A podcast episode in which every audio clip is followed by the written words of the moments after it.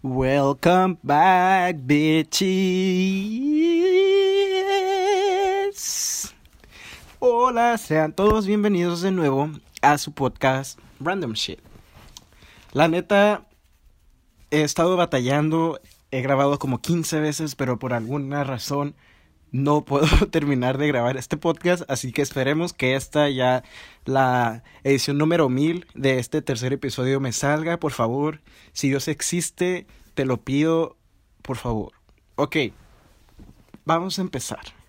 Este, esta semana sí traigo un tema un tema sobre música y fue el tema que me hizo darme cuenta que quería hacer un podcast porque pues la neta me podía agarrar y agarrar y agarrar hablando sobre este tema. Pero antes de empezar, les voy a dar una breve, un poco de historia sobre el pop, la neta.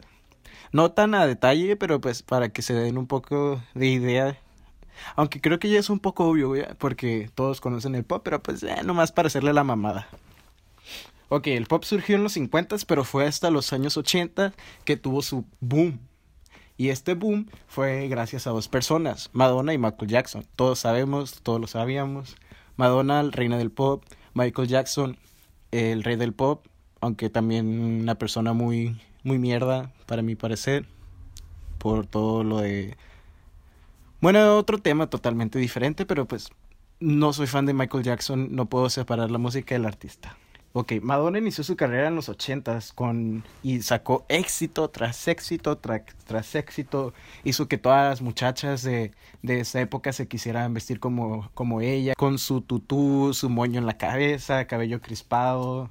Un, pues sí tuvo y ha tenido y tuvo y tendrá una gran influencia en, en la industria musical, aunque ahorita la neta ya su música no está tan chida, pero pues queremos, la queremos, apreciamos a la viejita, la verdad. Y pues Michael Jackson no creo que tenga que decir más sobre ese hoy porque sí tiene una trayectoria muy chingona, pero pues, thank you next. Ok. Eh, en los ochentas también surgió MTV y MTV fue una plataforma que benefició de una manera inimaginable a la industria de la música porque cuando pasaban tu video en MTV es porque pasaban tu video en MTV. Era como algo muy chingón porque si de por sí ya sabemos cómo eran los blancos de conservadores la hacían de pedo por, por cualquier cosa. A Madonna cuántas veces no le cagaron el palo porque sus videos estaban medio creepy. Y eso era lo chingón, porque si podías pasar tu video en, en los 80 sin que hubiera pedo, te la estabas rifando como artista. Luego nos vamos a pasar a los años 90. En los años 90 creo podría decir que surgieron muchos de los nombres que son de los máximos exponentes del pop, como son Britney Spears, Justin Timberlake, NSYNC con Justin Timberlake, obviamente. Salieron los Bastrix Boys, salieron Destiny Child. Y, y empezaron a echar, y todos los artistas también empezaron a echar, y todos los artistas también le empezaron a dar más importancia a sus videos musicales. Aparte de que era una, una época donde la música pop estaba en su clímax, se estaban aventando unos videos verguísimas, no podemos negar. Y dentro de estos videos verguísimas está el de Michael Jackson y Janet Jackson, que fue considerado en el momento, no sé si ahorita ya lo han superado, la neta no sé, pero como el video musical más caro de la historia era el de Scream. No sé si lo recuerdan, es uno donde ellos traen chaquetas o outfits totalmente negros de piel, me parece, y un fondo un fondo blanco. No sé, está, está medio tripeado, la neta. Ok. Algo también que surgió en, en los 90, las Spice Girls.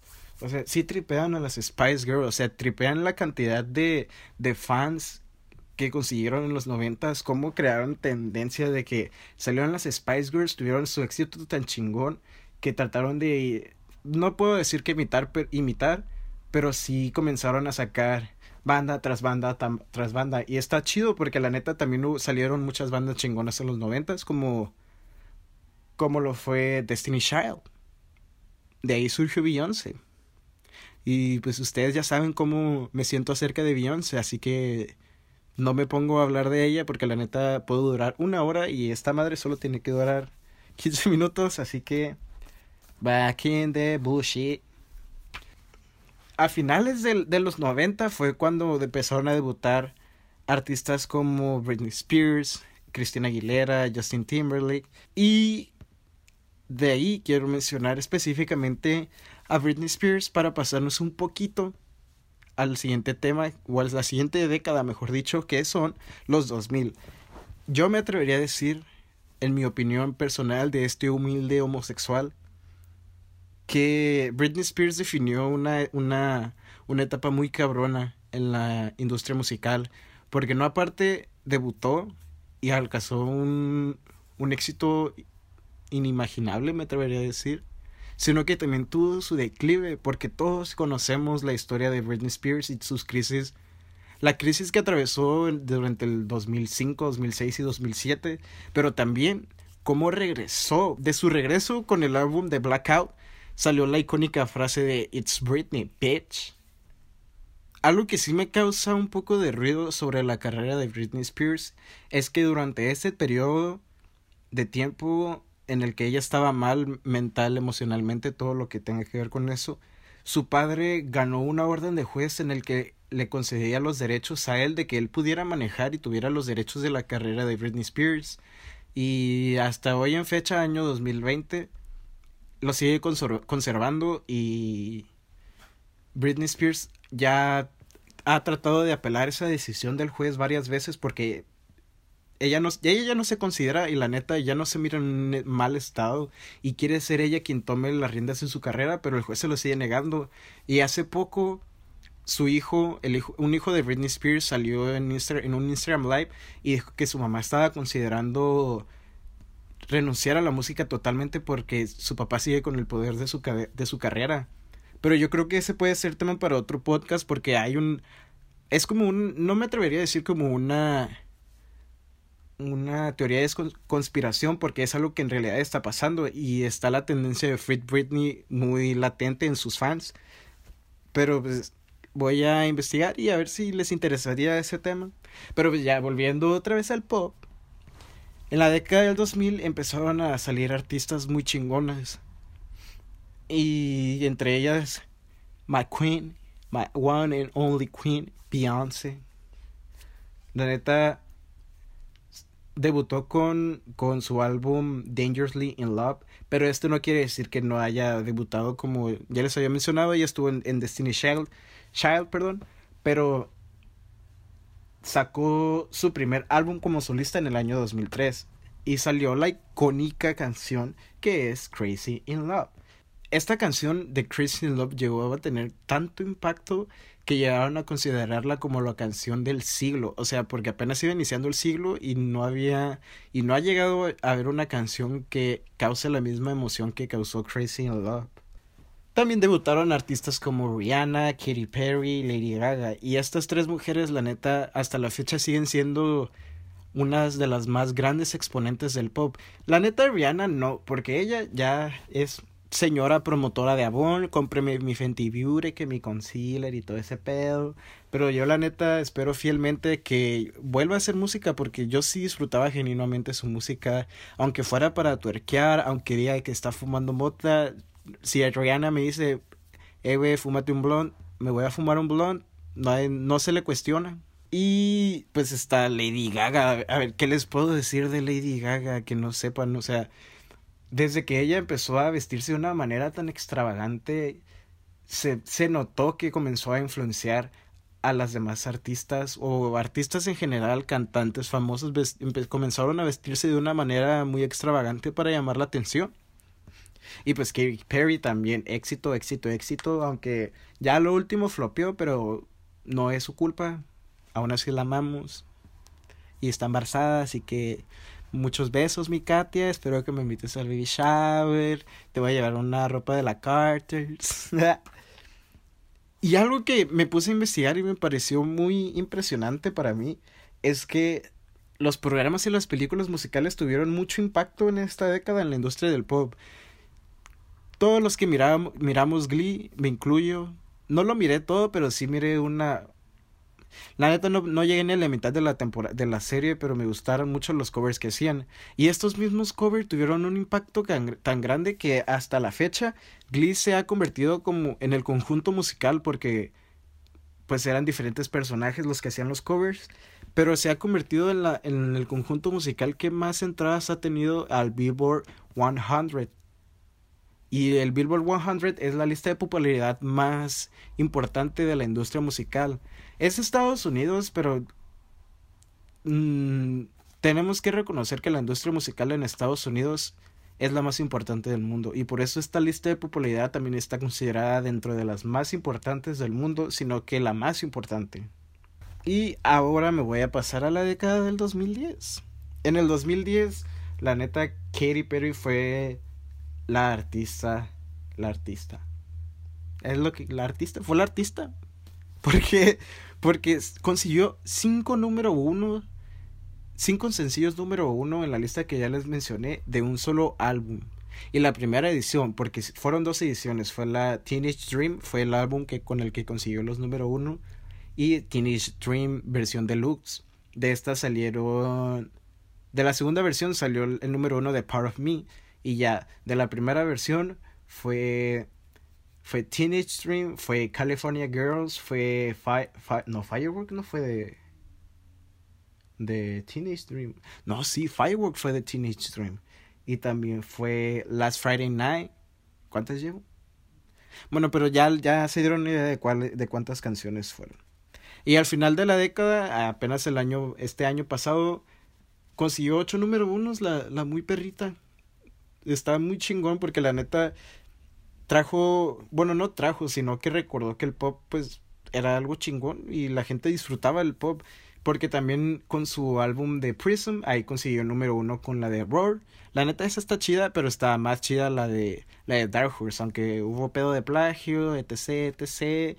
Bueno, la neta no, no quería mencionarlo, pero creo que sí es necesario que también en, el en la, a principios de la década del 2010 debutó pues el perro de Justin Bieber. La neta yo con ese güey tengo una relación de amor y odio porque me gusta me gusta no me gusta toda su música, pero sí hay canciones que la escucho y es como que ey, ey. Pero la neta ese güey no sé, o al menos por lo que yo he leído en los hilos de Facebook, de Twitter, perdón, como buen cibernauta y todas las, las cosas que ha dicho Selena Gómez de ella. Mi íntima amiga Selena Gómez me acaba de enviar un WhatsApp de que ese güey era muy mierda y vuelvo a lo mismo, no, no puedo separar totalmente a la, al artista de la música. Si es mala persona, es mala persona y no hay que por qué apoyar a una persona así, pero ni pedo, cancelado.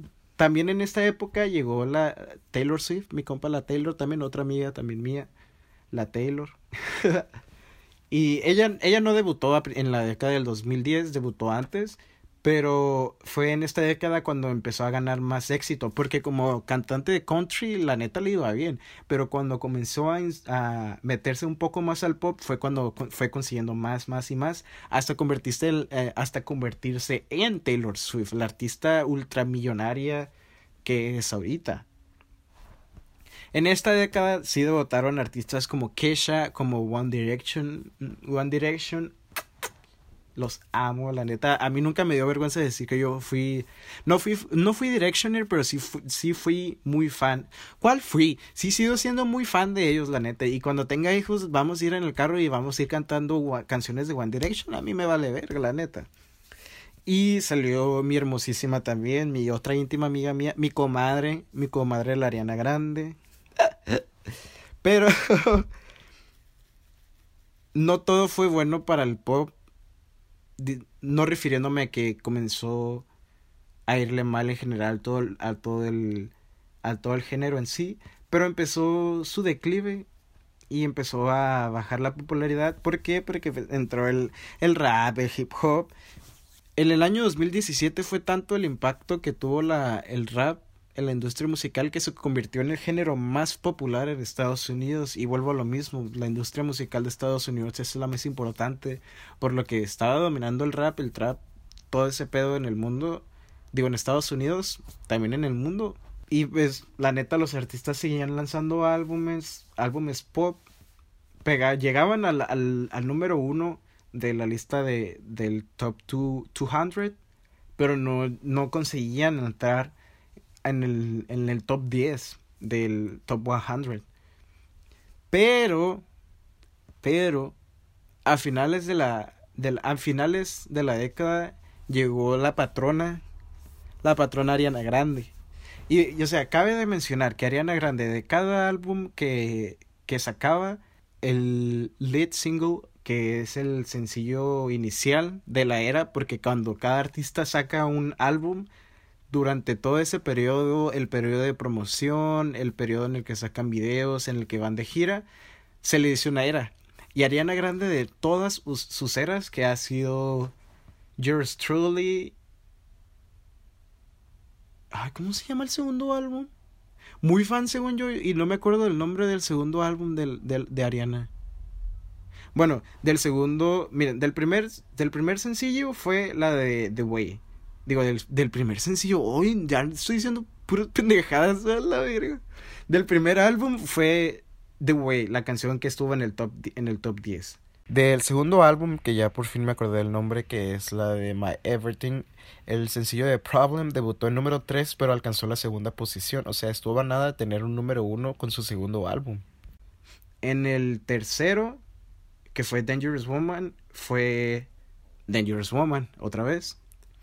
En Sweetener fue No Tears Left to Cry. Y en Thank You Next, pues Thank You Next es otro tema totalmente aparte que tengo que tocar también.